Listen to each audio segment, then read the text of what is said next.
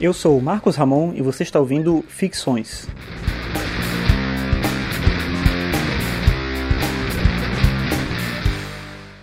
Esse é o episódio 58 e hoje vou falar sobre adaptações de literatura no cinema.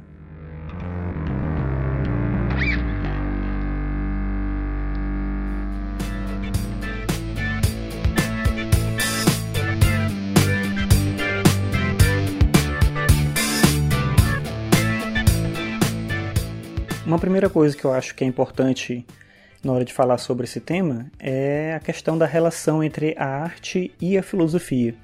Principalmente uma arte é, mais de entretenimento, como a literatura atual, contemporânea e também o cinema.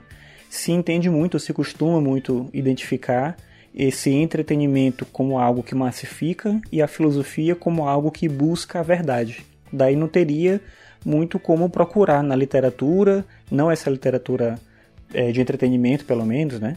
É, na literatura ou no cinema em geral, a, essa ideia de uma contemplação da verdade ou de uma reflexão sobre o mundo, sobre o conhecimento, enfim.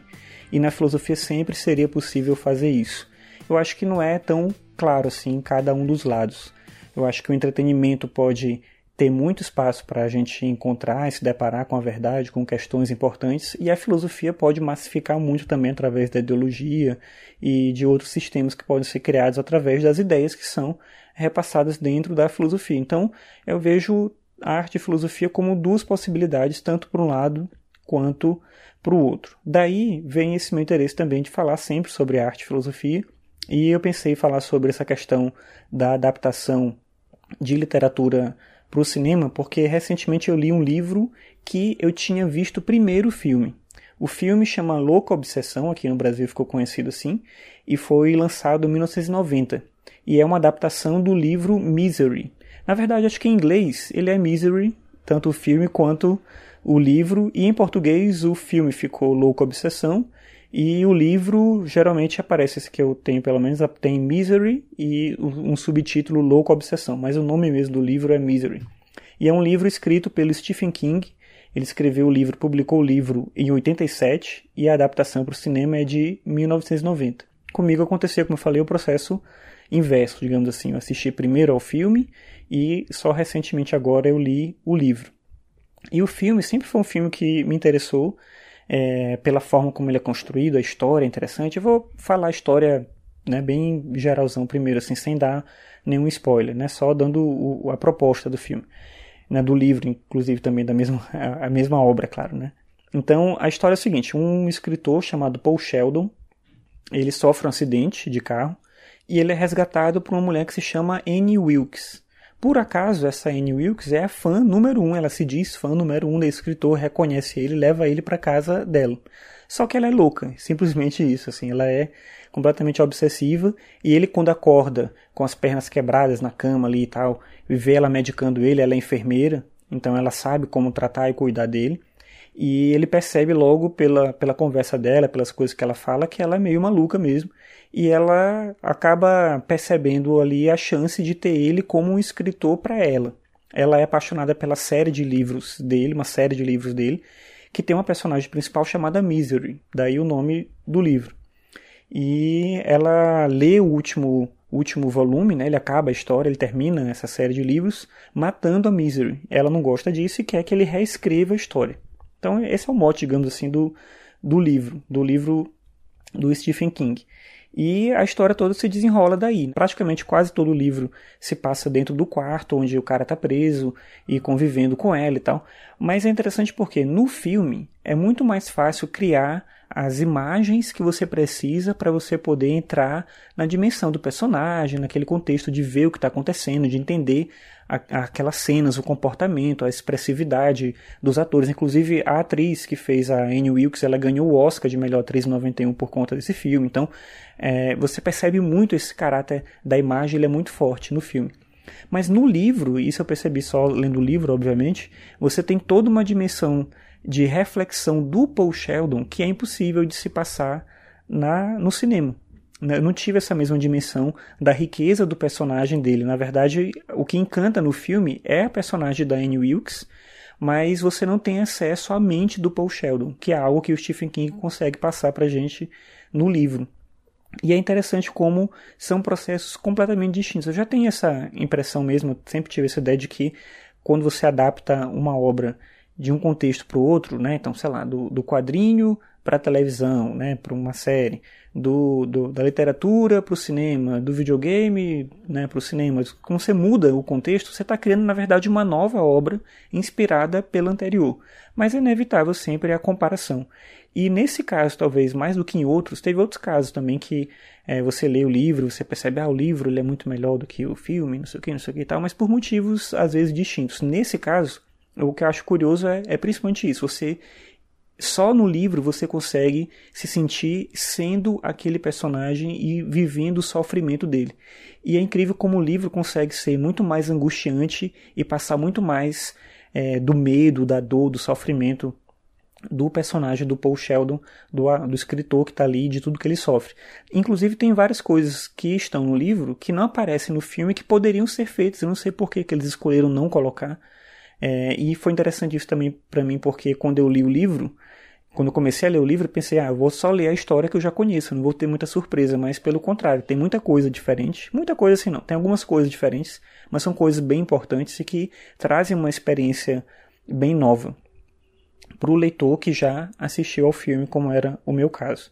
Então as duas obras elas são interessantes, mas tem essa diferença que eu acho que ela é, é bem significativa, de você poder se ver como o personagem. Acho que só a literatura consegue fazer isso da forma como os bons escritores conseguem fazer. O cinema tem uma outra dimensão, mas ele deixa muito na entrelinha, depende muito de você ter essa capacidade de olhar para além da imagem. E o livro, o texto, as palavras, eu não sei bem explicar o que, que é. Isso é para mim também, claro, né? Talvez você sinta exatamente o oposto. Mas para mim as palavras têm essa capacidade de me colocar numa situação de muito mais identificação com o personagem do que o cinema consegue fazer para mim, né? Para você, como eu disse, talvez seja o contrário. Mas sim, eu estava falando antes que no filme tem várias cenas que eles não colocaram, várias coisas que eles não colocaram que eles poderiam ter colocado. É, não sei se foi uma questão de tentativa de não deixar o filme muito forte, assim, são cenas mais pesadas e tudo, mas isso faz de maneira curiosa com que o livro seja muito mais assustador do que o filme, sendo que é bem mais possível criar imagens assustadoras pelo cinema do que pela literatura, né? O texto ele, ele falha um pouco, digamos assim, nessa expressividade da realidade, enquanto que a tela, né, o cinema consegue fazer isso com muito mais eficácia por motivos óbvios. Você está vendo ali o horror, né, presente na imagem, então é muito mais fácil, talvez identificar isso.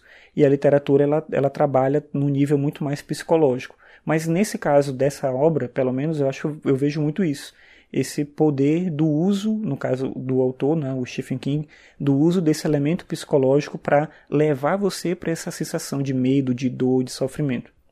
Então, a adaptação da literatura no cinema é sempre uma experiência diferente. Eu acho que isso é, é enriquecedor porque não te faz perder quando você assiste o filme do livro que você já leu, quando você lê o livro do filme que você já viu, não é um problema nisso. Eu sou professor, uma coisa que os professores sempre falam quando passam um livro para os estudantes lerem que se tiver um filme daquele livro, eles não vão ler o livro, eles vão assistir ao filme entendendo que é a mesma coisa. Isso é uma pena se realmente fazem isso, porque certamente não é a mesma coisa. São experiências diferentes, são complementares, são ricas, né? as duas podem ser fantásticas, sem que necessariamente a primeira obra tenha que ser melhor do que a segunda, não tem isso, né? Como eu já falei, tem filmes que são bem melhores do que os livros originais que inspiraram os filmes e tem o contrário também. Então, é, eu achei esse tema interessante para trazer para Ficções, porque eu sempre falo aqui sobre essa relação da construção de uma narrativa e a literatura. E as adaptações das obras de arte, elas fazem muito isso. A filosofia é sempre uma adaptação, eu acho em tudo que ela faz, né? Cada escritor, cada filósofo vai se apropriando de ideias e vai recriando essas ideias à sua maneira. E na arte isso acontece o tempo todo, como acontece nesse exemplo que eu mencionei a partir desse livro é, do Stephen King, Misery, que é um livro que é fácil de encontrar, ele sempre está, eu sempre vejo ele em promoção na Amazon. É, vou deixar o link no post caso você tenha interesse de dar uma olhada, mas vale muito a pena assim, ler e conhecer a obra e também a assistir ao filme. Então, eu termino esse episódio hoje aqui deixando essa dica dessa obra e também trazendo essa reflexão que eu achei que era rica para a proposta do podcast pensar narrativas em formatos, em contextos diferentes.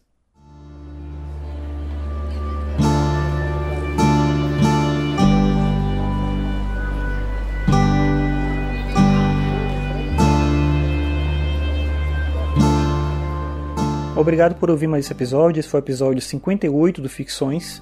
Você pode acessar todos os episódios em marcosramon.net barra ficções. Você pode também ler meus textos em arcano5.com.br. Se você acompanha aqui o podcast, peço para você compartilhar com outras pessoas, porque assim mais gente fica conhecendo esse trabalho. Então é isso, obrigado pela audiência e até a próxima.